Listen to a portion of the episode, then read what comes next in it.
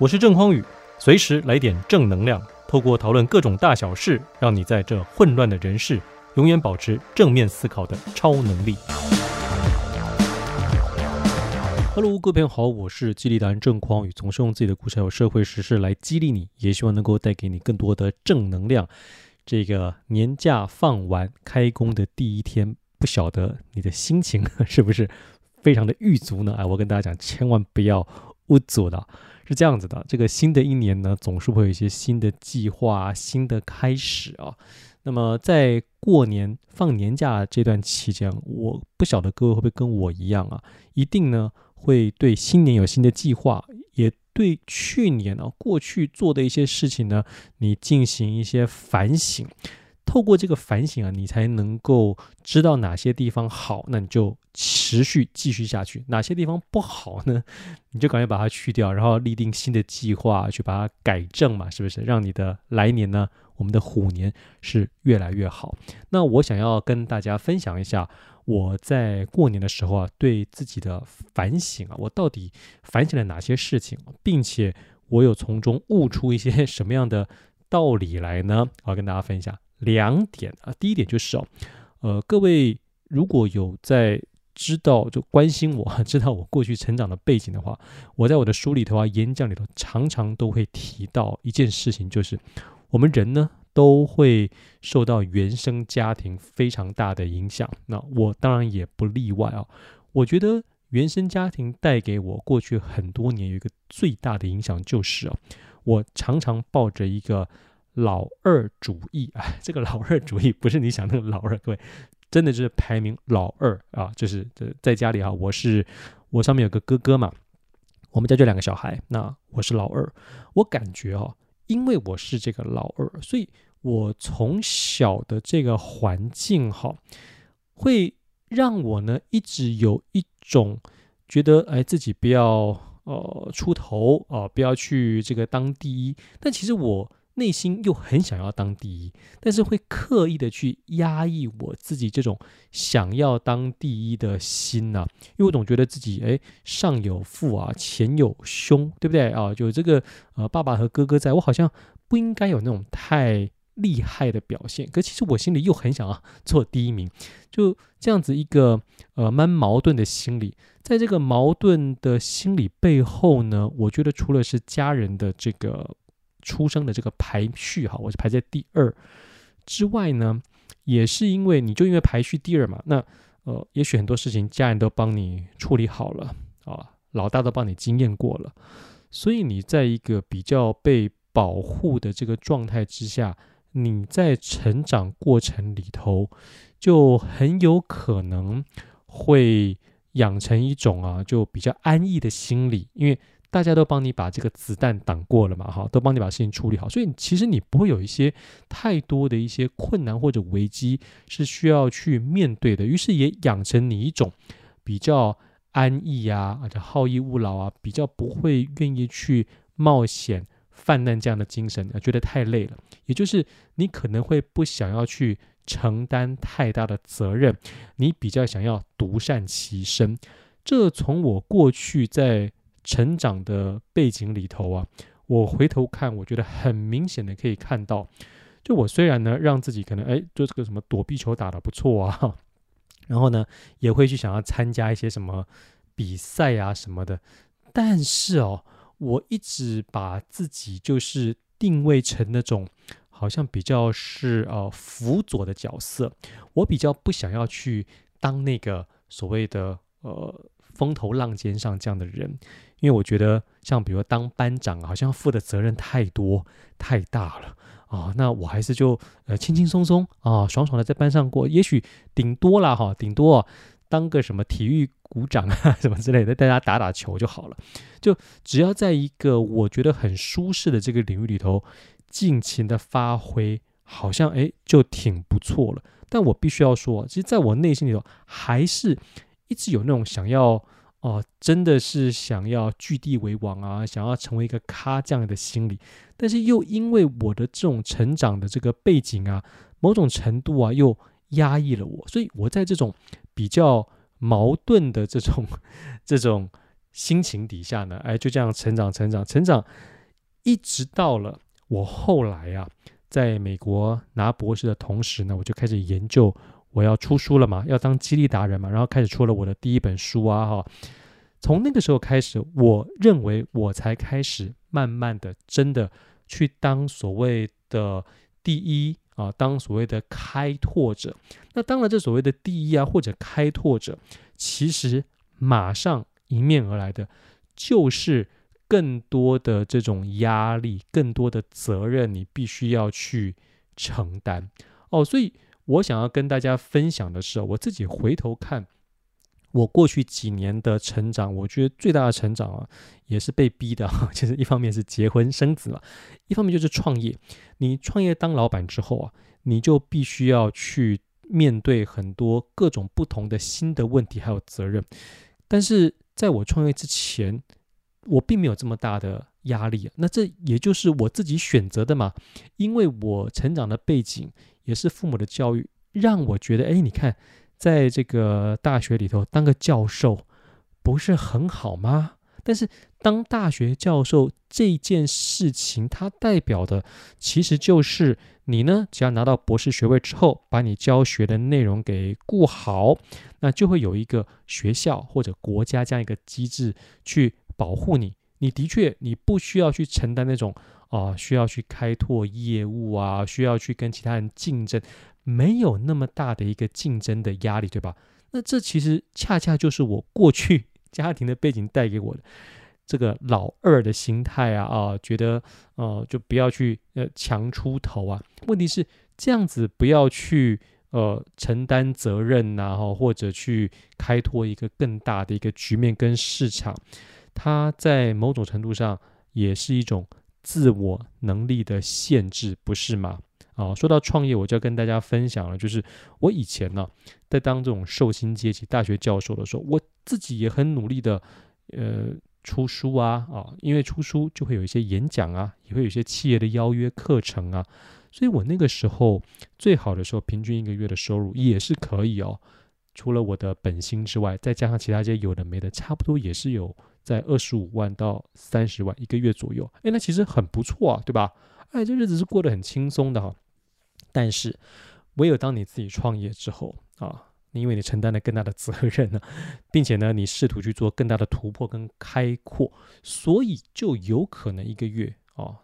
一百万哦，像我们公司有时候可能一个案子，maybe 他这个钱进来就是两百万，而且也是有可能的，做得更好的一个月一千万啊，一个月一亿的人都有嘛哈。那这就是你选择了安逸，那你的收入当然。就会比较容易有一个看得到天花板。那你选择了这种无限的可能去承担更大的风险还有责任的时候，就有可能有更大的报酬。于是我自己在过年期间呢、回想到我自己的人生，就特别想要跟各位朋友说：你是不是也和以前的我一样啊？有这种所谓老二的心理？这个老二的心态哦，他当然也不是那么的。罪恶哈，但是呢，他的确呢，就是会限制你的想象。那说不定你原本你的人生是可以过得更加的，呃，有更大的局面呐，哦，有更大的舞台。但就因为你这样子的一个呃老二的心态，限制了你自己呢。如果说我作为一个激励达人，是希望鼓励大家去发挥自己潜能的话，当然了，我也会在这边希望你可以思考一下。呃思考一下，也许你可以去多去做一些呃尝试，就跳脱你的舒适圈，放开你的这个老二心态，想办法去当王吧。这样子，你就有可能去呃开拓出一个你原本没有办法想象的境界以及自己。刚才呢是我的第一个反省跟体悟，那我现在跟大家分享的第二个反省跟体悟就是啊。我呢，这几年来哈，一直有在做我的这个 YouTube 频道嘛哈。很早以前就发了我的朋友就知道，哇，我是经营 YouTube 非常久了。我从那个时候根本没什么在做 You YouTube，没有什么 YouTuber 这个名词的时候，我就开始在 YouTube 上面自己拍这种影片。那时候的点阅率非常高，为什么？因为我找女生来谈两性话题嘛。哎呀，我就是那个时候出的书是这个全民搭讪运动啊，啊，脱离好人帮啊、正面心理学啊，这些主题的确都是大家非常喜欢听的。可是你也知道，其实呢，这个搭讪它就是我的一个蓝海策略嘛。我真正想讲的是透过这种。看似是搭讪，看似是两性关系，但其实我希望，呃，让更多的男人啊或者女人都能够全方位的提升自己，在这个各个不同的层面呢、比如说在绝对的自信啊、极佳的沟通技巧啊、面对挫折的能力等等啊这些地方来进行自我的提升还有精进。那搭讪只是我一个策略，你不能够一直被这样子的一个形象给。呃，包覆住，因为太去强调所谓搭讪这个形象的时候，很多人他可能就讨厌搭讪这个词汇，他就不想要听你真正在后面讲的这些东西了。而我本来搭讪就只是我的一个这个 means 啊，它本来就是我的工具而已嘛，我不能让这个工具去凌驾于我这个本质。最想要讲的东西就是激励啊，所以后来我就以这个激励达人身份呢、那基本上也比较少去专门只讲两性或者请正妹在我旁边了。那想当然尔了，这个我的收视率呢就一落千丈了，也没到一落千丈。那还是我想讲我自己的这些想要分析的事情道理啊，哦，除了有介绍书之外，像非读不可，那我也有去呃介绍一些呃透过社会的时事啊，哈。找一些主题、社会事件来跟大家分享我的一些想法，内容都还是非常正向、非常激励人心的。只不过，因为我不再专注只讲两性这种大家最喜欢听的这种两性的议题啊，再加上的确现在竞争者也非常多嘛，大家都可以看到很多人都加入了这个拍片。那